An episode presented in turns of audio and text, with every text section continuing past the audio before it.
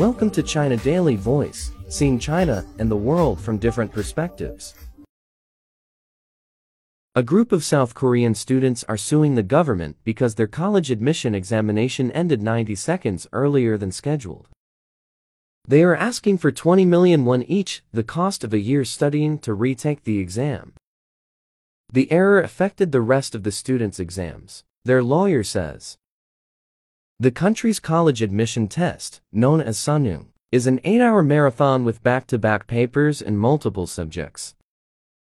The Suneung is one of the hardest exams in the world. A number of measures to help students concentrate are taken during the annual event such as closing the country's airspace and delaying the opening of the stock market.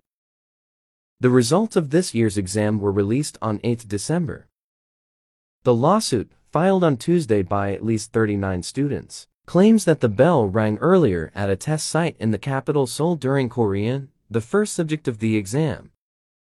Some students protested immediately, but say the supervisors still took their papers away. The teachers recognized the mistake before the start of the next session and gave the one and half minutes back during the lunch break, but they could only mark blank columns left on their papers and were not allowed to change any existing answers.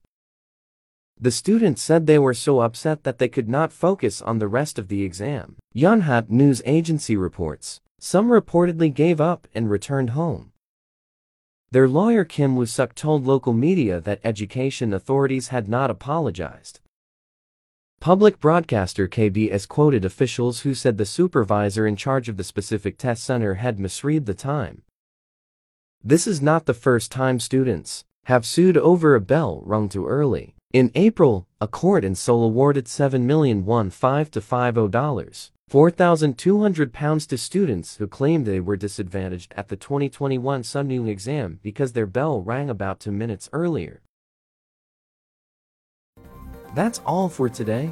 For more news and analysis, buy the paper. Until next time.